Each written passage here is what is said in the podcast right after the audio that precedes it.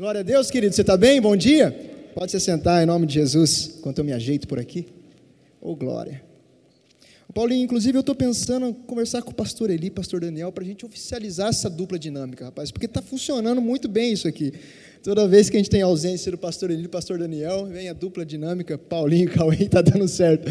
Amém, querido? Glória a Deus. Eu recebi uma única orientação do pastor Daniel, falou assim, Cauê, o povo precisa ouvir, então você por favor, pregue durante uma hora e meia, que com certeza 15 para uma mais ou menos você vai estar na tua casa. Amém? Glória a Deus, você está feliz?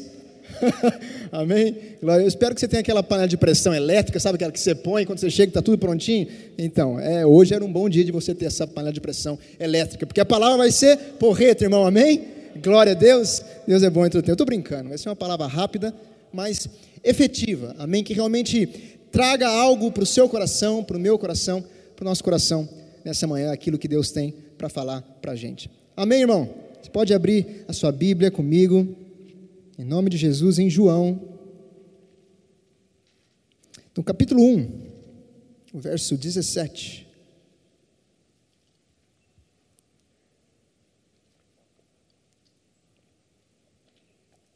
Aleluia. João, no capítulo 1, verso 17, você chegou, amém? Eu quero orar. Pai, eu te agradeço em nome de Jesus por essa manhã maravilhosa e gloriosa, porque o Senhor tem nessa manhã revelação. Então eu espero desde já, eu clamo e oro por um espírito de sabedoria e de revelação alcançando o seu povo nessa manhã, para que eles possam, Pai, ter a revelação do teu espírito para que eles possam ter uma mudança de mentalidade hoje, para que realmente a metanoia, essa mudança de mentalidade, que realmente faz a diferença nas nossas vidas e a gente consegue, Senhor, realmente viver qual a perfeita, boa e agradável vontade de Deus, que seja esse espírito de sabedoria, de revelação, abrindo os olhos do nosso entendimento, para que a gente possa entender aquilo que o Senhor quer trazer nessa manhã para nós, em nome de Jesus. Amém, querido? Você abriu aqui em João, no capítulo 1, verso 17. E agora eu quero que você deixe aberta a sua Bíblia e você olhe para mim. A gente vai falar de um tema altamente relevante, não só para os dias de hoje, mas principalmente para os dias de hoje. Mas relevante porque é um tema que vem sendo deturpado por falta de conhecimento e revelação desde a época da igreja primitiva. Então, esse tema hoje, ele é tão importante quanto era na igreja primitiva.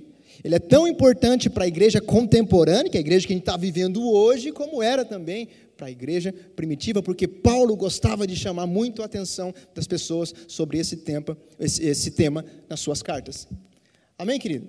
Nós vamos falar um pouco sobre a graça de Deus, sobre o conceito da graça de Deus. O tema da mensagem de hoje é vivendo no espírito da graça. Você pode virar para o irmão que está do seu lado e dizer: vivendo no espírito da graça. Vivendo no espírito da graça. Para você entender como surgiu a graça de Deus, eu preciso dar um panorama histórico bíblico para você conseguir captar o que é realmente o conceito da graça nas nossas vidas. Primeiramente, se a gente voltar muitos anos atrás e põe muitos anos nisso, Deus Pai, Deus Filho, Deus Espírito Santo não haviam criado criaturas nenhuma, ok? Amém? Você sabia que em algum momento da eternidade Deus Pai, Deus Filho, Deus Espírito Santo eram simplesmente eles só? Eles eram uma família, eles eram autossuficientes, eles não precisavam de nada, eles eram Deus. Deus não precisa de nada. O fato é, querido, que Deus, sendo um ser com capacidade decisória, com desejo, com vontade, com poder de escolha, em algum momento dessa eternidade, ele decidiu, ele escolheu realizar as suas criaturas. Ele escolheu criar, ele escolheu criar pessoas, ele escolheu criar a terra e os céus, ele iniciou com os céus. E Deus faz então os céus e toda a obra celeste das suas mãos, e ele faz os anjos, os serafins, os querubins, inclusive Lúcifer, que hoje nós conhecemos como Satanás, foi uma criatura de Deus. Deus desenvolveu todo o céu, e então depois desenvolveu a terra. E quando Deus cria a terra, querido, e eu não quero entrar no mérito aqui de várias criações de Deus fora Adão e Eva, eu quero focar em Adão e Eva. Talvez possa ter tido outras criações, mas a Bíblia não entra nesse mérito e eu não quero entrar também.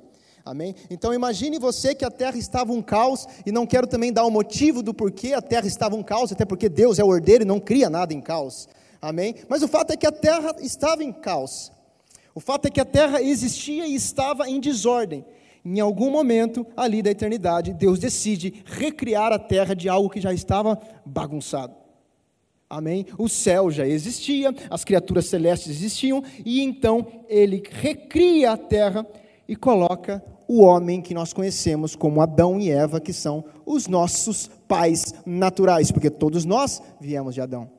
E inicia-se a criação do ser humano. Amém, querido? Glória a Deus. Mas o fato é que eu quero me atentar aqui e mostrar para você é que simplesmente Deus cria todas as coisas em cinco dias. E quando eu falo coisas, eu falo o reino animal, o reino vegetal, tudo aquilo que serviria para servir ao homem, para que o homem desfrutasse. Tudo aquilo Deus criou em cinco dias para o homem desfrutar para o homem comer livremente de tudo e estar em superabundância, suprido em tudo. Amém? Mas vale lembrar que tudo isso foi criado e estabelecido sem que o homem movesse uma palha sequer para que tudo estivesse pronto. Amém? Até porque Adão e Eva surgiram no sexto dia.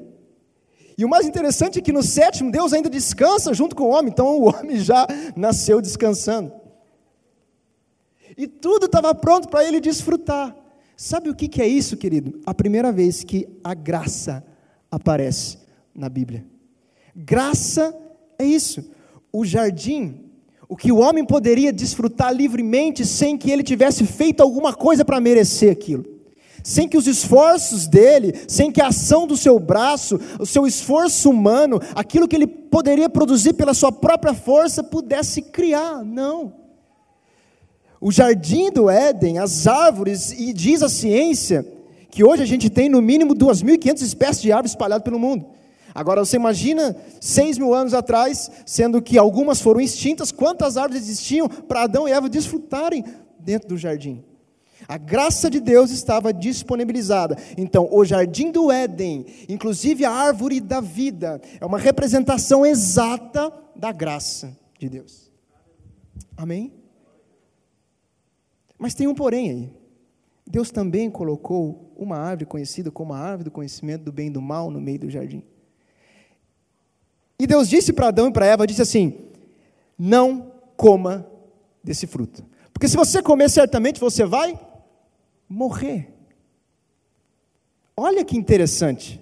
Não comerás. Isso não te remete a alguma coisa?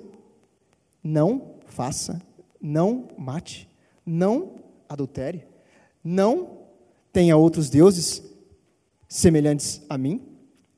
Não, não, não. Querido, o que eu quero dizer é que a árvore do conhecimento do bem e do mal era uma figura fidedigna da lei de Moisés. Assim como o jardim preparado por Deus, uma intervenção unicamente divina e não humana, era totalmente uma figura exata da graça. Então, desde o início, nós temos um contraste entre a lei e a graça. E Deus precisava colocar essa árvore do conhecimento do bem e do mal, porque Deus não é nenhum tirano, assim como eu disse para vocês que Deus tem uma capacidade decisória, de escolha, de desejos e de vontades, Ele cria um ser humano à sua imagem e semelhança que tem capacidade decisória, vontade, desejo. O homem precisava decidir o que ele ia fazer da vida dele, mas o fato é que a árvore do conhecimento do bem do mal demonstrava e representava e apontava fidedignamente para a lei de Moisés, e o fato, e o pior fato que existe, é que Gênesis 3 chega. Quanto sabe que Gênesis 3 chega logo depois do 1 e do 2, amém? E Gênesis 3 está ali descrita a queda do homem, quando o homem desobedece o que? O mandamento, a ordem, a ordenança. Não faça quando ele desobedece a lei apontada por Deus desde o início. E nesse momento é interessante que Paulo fala lá em Romanos que Adão foi destituído da presença, da graça, do favor de Deus. E ele diz mais ainda: ele diz, todos nós que estávamos dentro de Adão, estamos destituídos da graça e do favor de Deus.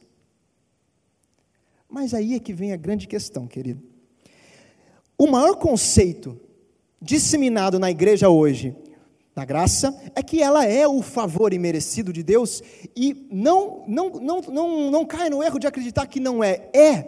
Esse é o melhor e maior conceito, graças a Deus, de que graça é o favor imerecido de Deus e realmente é. Mas soa estranho dizer que no momento em que Adão comete algo ou transgride a lei ou o mandamento que Deus deu, ele decai da graça. Ora, se o comportamento de Adão está associado, condicionado ao decair da graça, quer dizer que a graça não é tão graça assim, ela está é, é, é vulnerável e condicionada ao comportamento do homem. Mas nós entendemos que a graça não é condicionada ao comportamento humano, mas ela é um favor imerecido de Deus. E quando a gente lê isso, soa um pouco estranho e fala, então a graça não é tão graciosa dessa forma, ela está totalmente ligada ao meu comportamento. Afinal, Adão errou, transgrediu a lei de Deus, e então agora ele vai ter que sofrer com as consequências que ele mesmo causou. Mas quantos sabem que Deus nunca deixa de ser um Deus de graça. Quantos sabem que a graça de Deus permanece para sempre? Quantos sabem que Adão, mesmo que por um momento, talvez ali um pouco menos de 4 mil anos, sim, teve Adão e outros homens que surgiram de Adão, tiveram um momento de desgraçados, longe, afastados da graça de Deus, mas isso não durou eternamente, porque o homem não tem a capacidade, através das suas ações, de paralisar a graça de Deus eternamente. Isso quer dizer que não, não depende da ação do homem, não, de, não é condicionada à ação humana, porque Deus, no momento em que Adão pecou, no exato momento em que ele pecou, Deus já elabora um plano salvífico cheio de graça, que não é, é, tinha, era condicionado a qualquer tipo de ação humana. Deus, naquele momento, vira para a serpente e diz: Serpente, eu porei inimizade entre você e entre a mulher entre os seus descendentes, serpente, e o descendente da mulher. Quantos sabe quem é o descendente da mulher aqui? Cristo Jesus é o descendente da mulher. Amém? E, e Deus continua dizendo para a serpente assim: Você, serpente, vai ferir o calcanhar desse descendente. E isso aconteceu. Satanás feriu o calcanhar de Jesus Cristo na cruz, mas quantos sabem que ferida no calcanhar não aniquila, não mata de uma vez por todas? Fere, machuca, dói, mas não mata. Você consegue viver com uma ferida no calcanhar. Mas Deus continua dizendo para a serpente: Mas ele te ferirá na cabeça. Ferida na cabeça mata, aniquila, destrói, acaba, é o fim. Essa era a graça de Deus, independente daquilo que o homem fizesse ou deixasse de fazer. Deus já tinha um plano elaborado. O homem não conseguiu acabar com a graça de Deus, ela se estendeu até o homem. É lógico que isso levou um tempo para acontecer, até culminar e se manifestar totalmente na pessoa de Jesus Cristo, a graça de Deus personificada na cruz. Existiram algumas etapas, etapas para serem seguidas e acontecerem, porque havia necessidade de acontecer. Exemplo, a lei de Moisés veio. Por que veio a lei de Moisés? Ora, a lei de Moisés veio exatamente para dar consciência ao homem da situação em que ele estava. O homem era um pecador, era um transgressor da lei. A lei de Moisés veio para mostrar: olha a situação que você está. E essa situação que você está, homem, você não consegue se auto-salvar, se auto-justificar através das suas ações. Tanto é que eu estou te dando aqui alguns mandamentos, e se você talvez cair em uma vírgula, você já não consegue se auto-salvar. Você não consegue se auto-justificar. Então a lei veio também para mostrar para o homem que ele não poderia deixar de cometer atos pecaminosos a não ser que uma intervenção divina acontecesse no seu interior, primeiramente. Deu para entender essa graça maravilhosa que você consegue viver hoje, querido? Amém? Esse é o poder, e esse é o poder da graça de Deus. Então o que acontece é que depois que vem a lei, vem os profetas. Por que os profetas? Porque os profetas começam a apontar para a graça apontar para a salvação, apontar para o Messias, para que ninguém ficasse indesculpável. Ah, eu não sabia. Não foi me informado. Ninguém falou para mim, não. Os meus profetas estiveram na terra apontando: Ele é o Salvador, Ele virá, a salvação está chegando. Então todos os homens estariam indisculpáveis. E aí então, como a palavra diz, na plenitude dos tempos, quando tudo já está resolvido nesse ponto, Deus consegue resolver, colocar na mente do homem que ele não pode se auto-salvar, que ele não pode pela sua própria mão cumprir a lei e conseguir a sua salvação. Então, na plenitude dos tempos, Cristo é manifesto. O Espírito Santo vem e fecunda uma virgem. Jesus não veio da natureza pecaminosa de Adão, minha e sua, mas ele veio fecundado pelo Espírito Santo, santo, sem o pecado inicial de Adão, vive entre nós 33 anos e meio, sem pecar em nenhum momento, ou seja, sem cometer nenhum ato pecaminoso em nenhum momento, e ele é então no final dos seus 33 anos e meio induzido e levado à morte numa tentativa de matá-lo na cruz do Calvário. Por que uma tentativa? Porque Jesus não tinha pecado. O salário do pecado é a morte. Como é que ele vai morrer se nem pecado ele tinha? Mas foi uma tentativa de enviar Jesus para a morte. E nessa tentativa, Deus vê a oportunidade perfeita de pegar o seu pecado, o meu pecado, o pecado de Adão, o pecado de todos aqueles que ainda vão nascer e lançar sobre o corpo de Cristo Jesus no Calvário. E então, ele morre. E ali, a justiça de Deus é feita. E eu e você hoje podemos ter essa salvação pela graça. Assim como diz aqui a palavra onde você abriu, em João 1,17, que está escrito o quê, querido? Portanto, ou por quanto a lei, parênteses, que não era suficiente para salvar o homem, eu já provei para vocês, fecha parênteses, foi dada por intermédio de Moisés, mas a graça e a verdade, que são completamente suficientes para salvar o ser humano, fecha parênteses, vieram através de Jesus Cristo. A lei veio por Moisés, mas a graça, o favor, a vida veio, a salvação através de Jesus Cristo. Não foi por obras nossas, não foi por nada que eu tivesse feito ou realizado para merecer essa salvação, mas simplesmente Ele disponibilizou para mim ali na cruz do Calvário.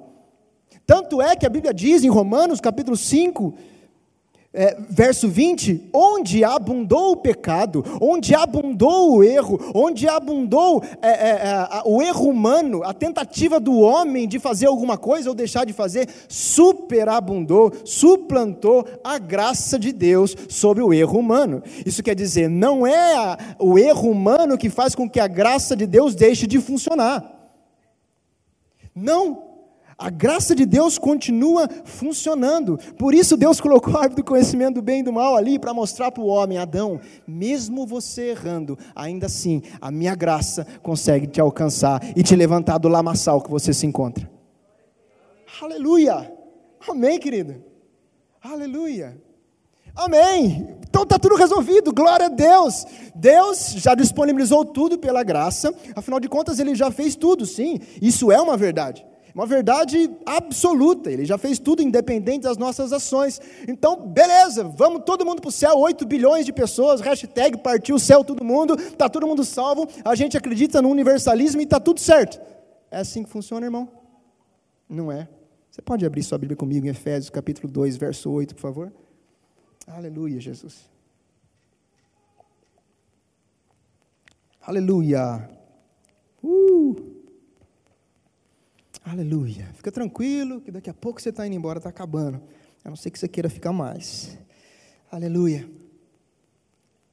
Olha só o que Paulo vai dizer em Efésios, no capítulo 2, verso 8. Chegaram? Amém? Olha lá. Pois vocês são salvos pela graça. Amém? A gente aprendeu isso, eu mostrei isso para vocês, amém? Pela graça, favor e merecido, independente das minhas ações, independente do que eu faço. Mas ele continua, vírgula, por meio da por meio da da fé. Eu sou salvo pela graça, independente do que eu faça. Mas por meio da fé, e ele continua, isso não vem de vocês, é um dom de Deus Aí ele enfatiza outra coisa que é uma confusão na igreja: não por obras, para que ninguém venha se gloriar.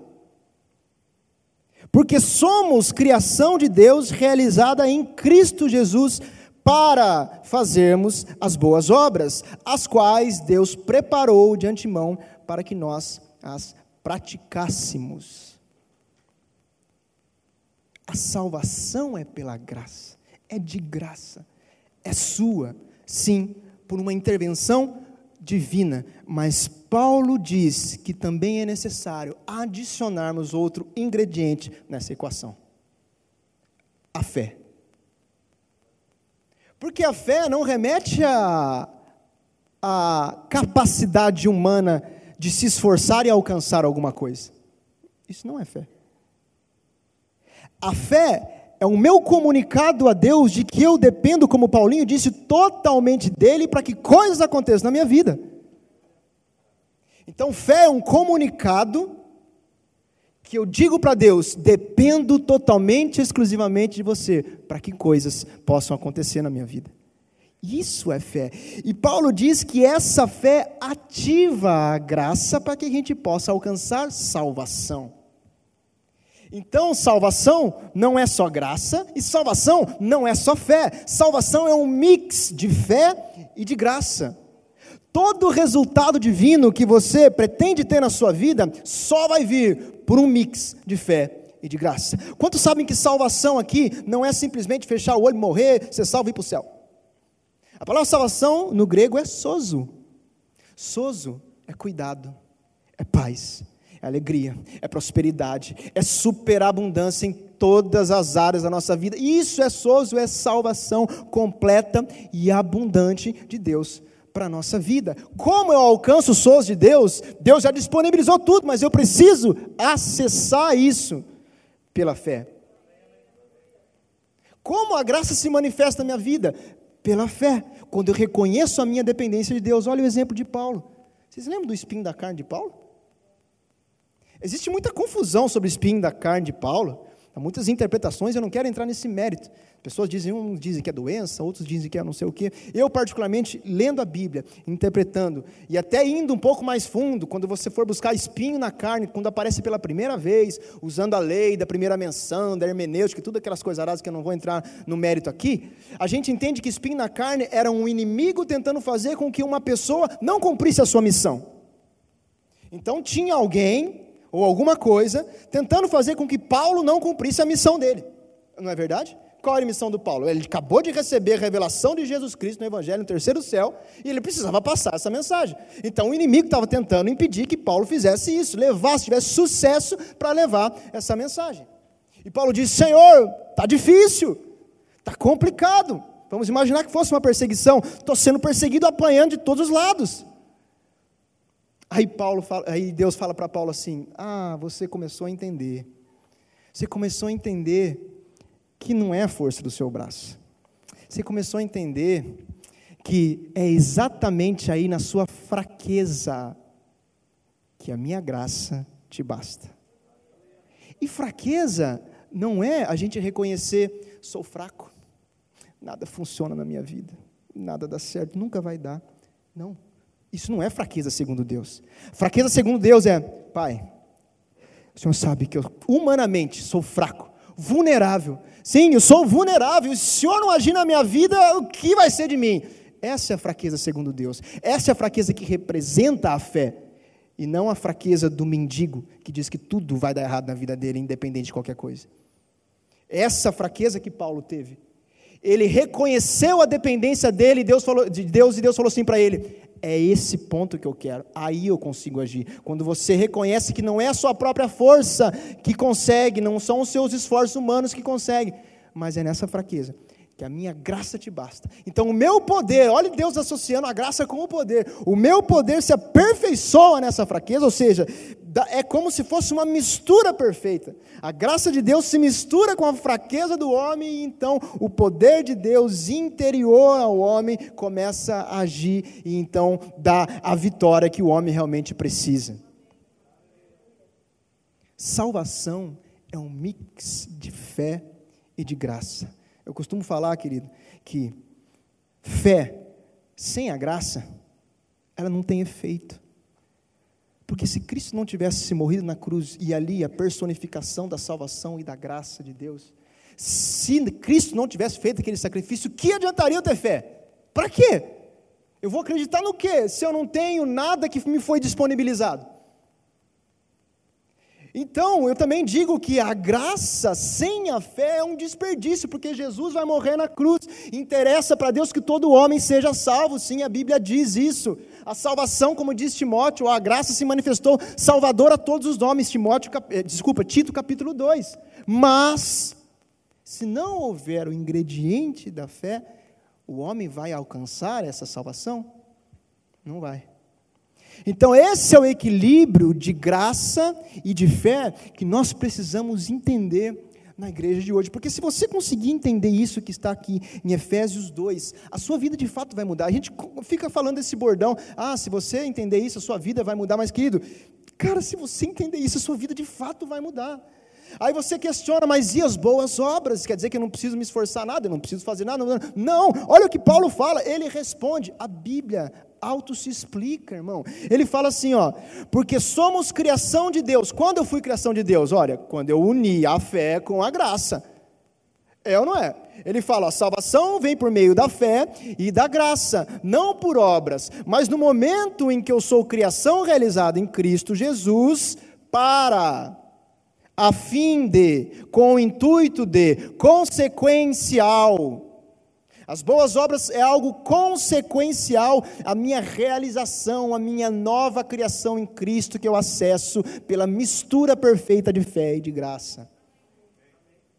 Então, os seus esforços, que você tanto, tanto julga ser necessário, talvez não sejam tão esforços assim. Talvez flua de uma maneira muito mais fácil e eficiente, porque vai ser um fruto e não uma obra difícil de realizar. Então, vir para a igreja, cultuar a Deus, orar, ler a Bíblia, fazer jejum e qualquer outra coisa, outro tipo de coisa que agrade a Deus, não é tão difícil que parece que você tem uma bola de um prisioneiro aqui é, te arrastando, você tem que arrastar aquela bola para fazer, para ajudar o pastor na igreja. Não, porque é um fruto. Você já viu alguma árvore por aí se esforçando ao máximo para dar um fruto? É fruto quando eu associo a fé com a graça, eu gero frutos. Obras das mãos tem tudo a ver com a lei. Era difícil, era pesado, eles não conseguiam. Jesus diz: Eu tiro esse fardo pesado e coloco o meu, que é leve. A minha graça faz você viver uma vida cristã leve. Abre comigo em Tito, capítulo 2, vamos ler isso. Sabia que existe Tito na Bíblia? Tito capítulo 2, a partir do verso 11, eu já estou terminando. Inclusive o Ministério de Música pode subir, fazendo aqui a melodia de Vitorioso é, seria maravilhoso. Bem tranquilinho. Tito capítulo 2. Eu vou até ler com vocês aqui. Vou abrir na minha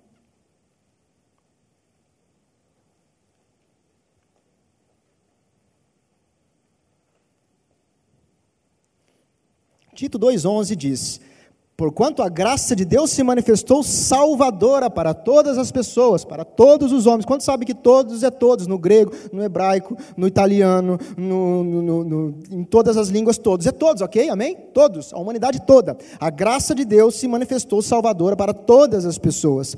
Ela nos orienta a renunciar à impiedade e às paixões mundanas e a viver de maneira sensata, justa e piedosa nesta era. Quem te ajuda a viver de maneira sensata, justa, piedosa, se afastando das paixões mundanas? A graça. É o seu esforço, é a sua tentativa, é a sua maneira louca, desesperada de tentar praticar a lei e cumprir um mandamento? Não. Mas quando você entende que a graça é que te possibilita isso, automaticamente, acidentalmente, quando você menos perceber, estou cumprindo tudo. A gente inverteu a equação, percebeu, irmão? A gente inverteu.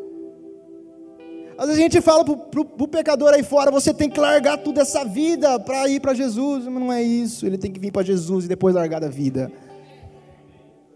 Você falar para um pecador, querido, para ele largar tudo, parar de pecar. Um pecador que ele é, ele é oficial, ele é o pecador oficial. Por que ele é oficial? Porque ele tem o pecado já na natureza dele corrompida que leva, induz ele a pecar. Ele não consegue parar de pecar, a não ser que haja uma mudança, uma transformação de fato dentro.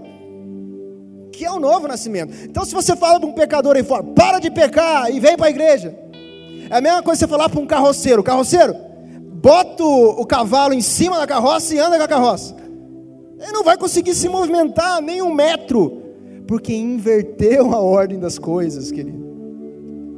E quando a gente começa a entender isso, o Evangelho tem muito mais significado. A Bíblia parece, sabe quando abre uma coisa na sua mente, você começa a entender realmente o plano perfeito de salvação de Deus, que não tem nada a ver com o esforço humano?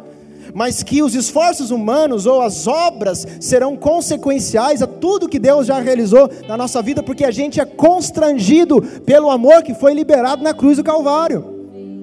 E não é um amor comum, é um amor ágape. Eu quero que você abra comigo, para você entender definitivamente o que eu estou falando. Abra comigo, por favor, em Romanos 8, verso 12. Talvez eu estava pensando nem falar isso, mas eu vou falar, porque se eu falar você vai conseguir entender. Romanos 8, verso 12.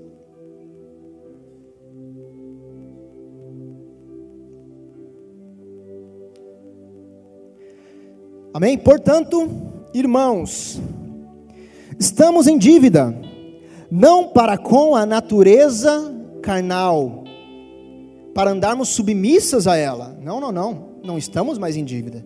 Cristo pagou o preço. Nossa natureza é uma nova criatura, temos uma nova natureza. Então ele diz: já que vocês têm uma nova natureza, porque se viverdes de acordo com a carne, certamente morrereis. Então vocês não têm mais essa natureza pecaminosa. Mas, no entanto, como vocês têm essa nova natureza, se pelo Espírito fizerdes morrer os atos do corpo, ou as concupiscências da carne, ou as obras da carne, certamente vivereis, porquanto todos os que são guiados pelo Espírito de Deus são filhos de Deus. Olha só o que ele está falando aqui.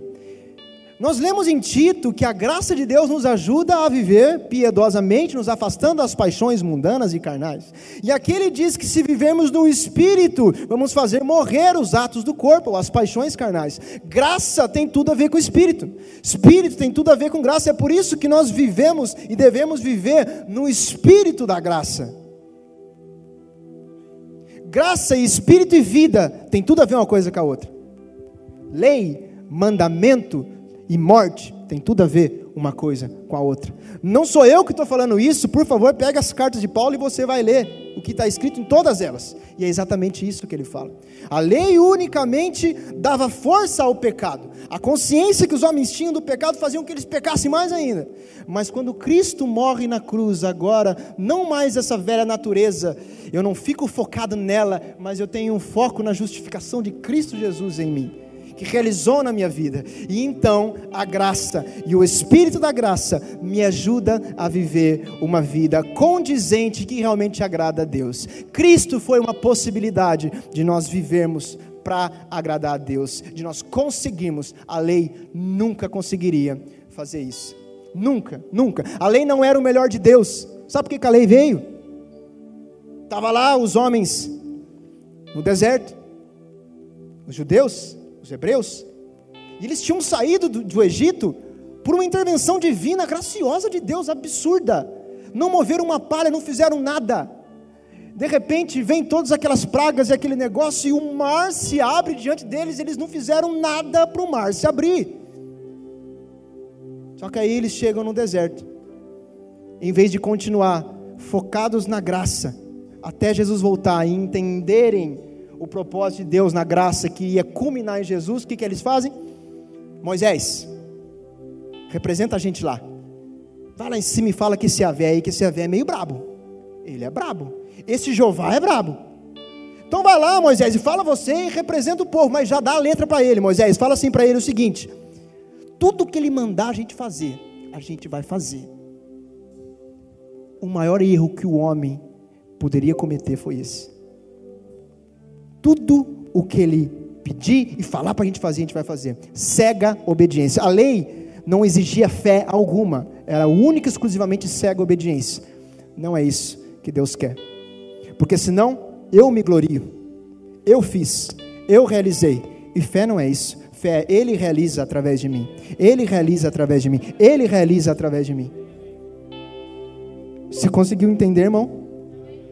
Então eles ficaram perambulando, morreram todos pelo deserto, porque já que vocês querem a lei, pela lei vocês vão ser julgados. Não é a lei o meu melhor. O meu melhor foi na cruz. Aleluia. Uh, querido, isso é maravilhoso. E por que, que eu falei para vocês abrirem aqui em Romanos 8? Porque a graça tem tudo a ver com o Espírito, o Espírito tem tudo a ver com a graça, não é? Porque Jesus insistiu tanto para os discípulos, depois que ele ressuscitou: fiquem, pelo amor de Deus, em Jerusalém. Permaneçam em Jerusalém, não saiam de Jerusalém. Jesus já havia falado para eles: olha, importa que eu vá, importa que eu vá para que ele venha. Imagina os discípulos: que história é essa de você ir? Você é o cara da revolução, vamos revolucionar esse negócio todo, vamos botar o mundo de cabeça para você, é o cara. Ele falou assim: não, importa que eu vá para que ele venha, porque quando eu for, ele vai poder falar para vocês e relembrar vocês e revelar a vocês tudo aquilo que eu realmente sou.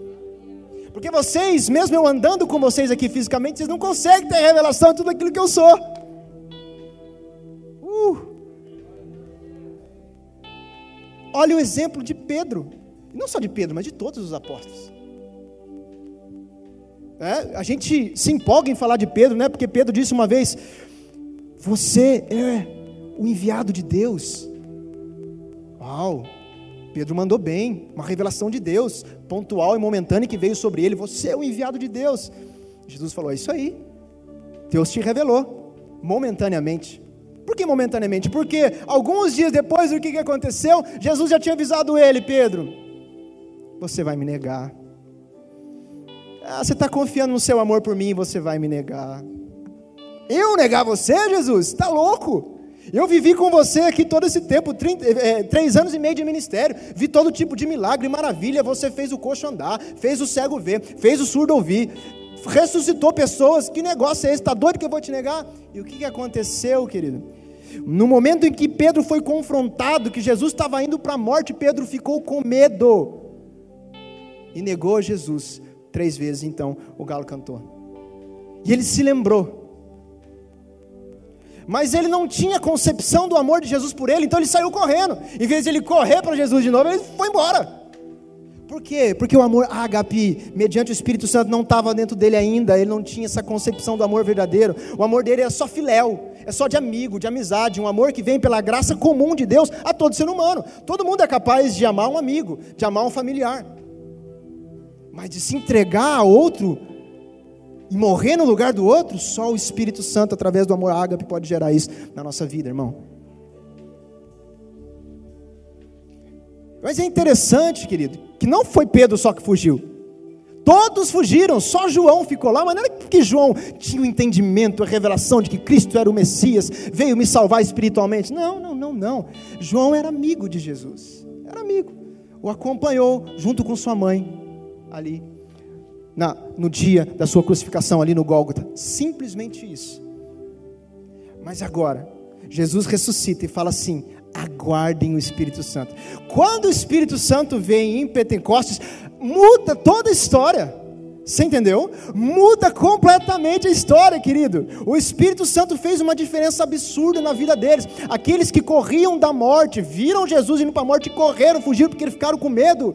Todos eles foram mártires e se entregaram em mortes absurdas por causa de Cristo, do Evangelho de Jesus Cristo. Tiago foi morto à espada. Bartolomeu foi esfolado vivo. Pedro, diz a história, que quando vão matar ele, fala, eu vou crucificar você. Ele fala assim, pode me crucificar. Mas fala o seguinte, me crucifica de cabeça para baixo, porque eu não sou digno de morrer igual ele morreu. Da onde vem? Da onde vem isso? E o que dizer daqueles que enfrentavam Roma, dos cristãos que iam para o Coliseu, e para ser devorado por leões, eles iam cantando, eu sei que o meu Redentor vive. Da onde vem essa força? Do Espírito Santo, do Espírito da graça que me capacita a ser apaixonado por Jesus. Posso falar uma revelação poderosa? A terceira pessoa da Trindade é a pessoa mais poderosa pela segunda, mais apaixonada pela segunda. Sim, o Espírito Santo é apaixonado por Jesus. E ele gera essa paixão em você. Então não fica batendo no seu peito bonitão dizendo eu amo a Jesus, eu enfrento tudo. Irmão, deixa eu falar uma coisa para você, em off. Eu creio completamente no arrebatamento pré-tribulacionista. Eu creio. Nós pregamos isso aqui. Mas e se você ficar?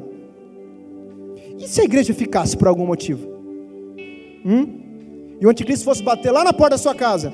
Você ia confiar no seu amor por Jesus ou de fato entender que Ele te amou primeiro e então esse amor afasta todo medo, como diz João? Não é um amor filéu do meu entendimento humano pode produzir, mas é um amor ágape que o Espírito Santo pode produzir dentro de mim. Caso contrário, o anticristo vai bater na nossa porta lá e vai falar assim: ó, nega Jesus. Ah, é para onde? Não consigo, não quero morrer não. Eu é não é. É sério isso, irmão. Irmão, é muito sério isso. Se a gente não entender que é o amor dele em nós que nos dá a capacidade de amar ele, a gente vai confiar no nosso amor, no nosso braço, e uma hora a gente vai negar Jesus.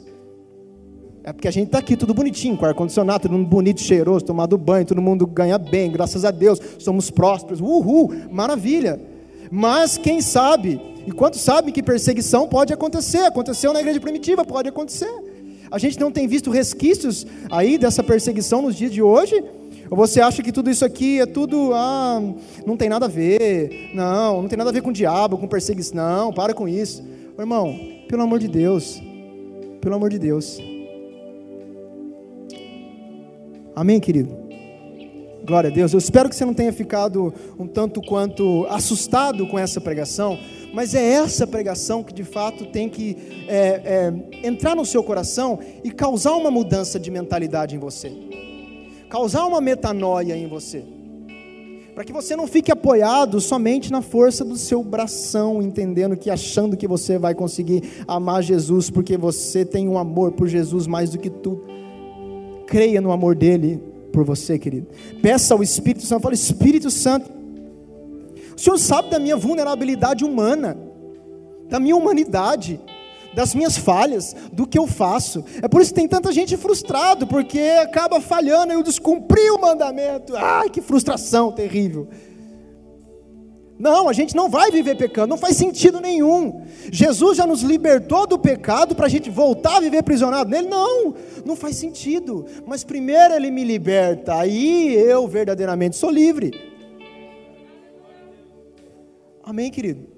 Então a gente não pode confundir a graça de Deus, primeiro, achando que tudo é força do nosso braço, e segundo, achando que eu posso alcançar a graça de Deus e agora viver de qualquer jeito, porque se você vive de qualquer jeito, que você acha que você alcançou a graça de Deus, você não teve fé verdadeira para colocar na equação e então receber salvação. Você não nasceu de novo e precisa nascer. O novo nascimento não é você que realiza, fazendo uma confissão simples aqui, não, viu? Eu aceito Jesus como meu Senhor e Salvador. Uh, vamos para o céu. Hum, não é assim, querido. Sim, confissão é consequencial a uma fé que acontece por dentro. Romanos 10. Eu creio no meu coração e eu confesso com a boca. A confissão com a boca é simplesmente para dizer para os homens: olha só, eu creio nesse Jesus sim, mas o que vale para Deus é aquilo que está dentro. E por isso os homens se degladiam por aí, nos países que a gente tem visto, porque não entendem que a mudança precisa ser feita dentro e tentam fazer no exterior, na força do braço, e acham que Deus está com eles nisso. É dentro. Amém, querido? Você pode se colocar de pé em nome de Jesus?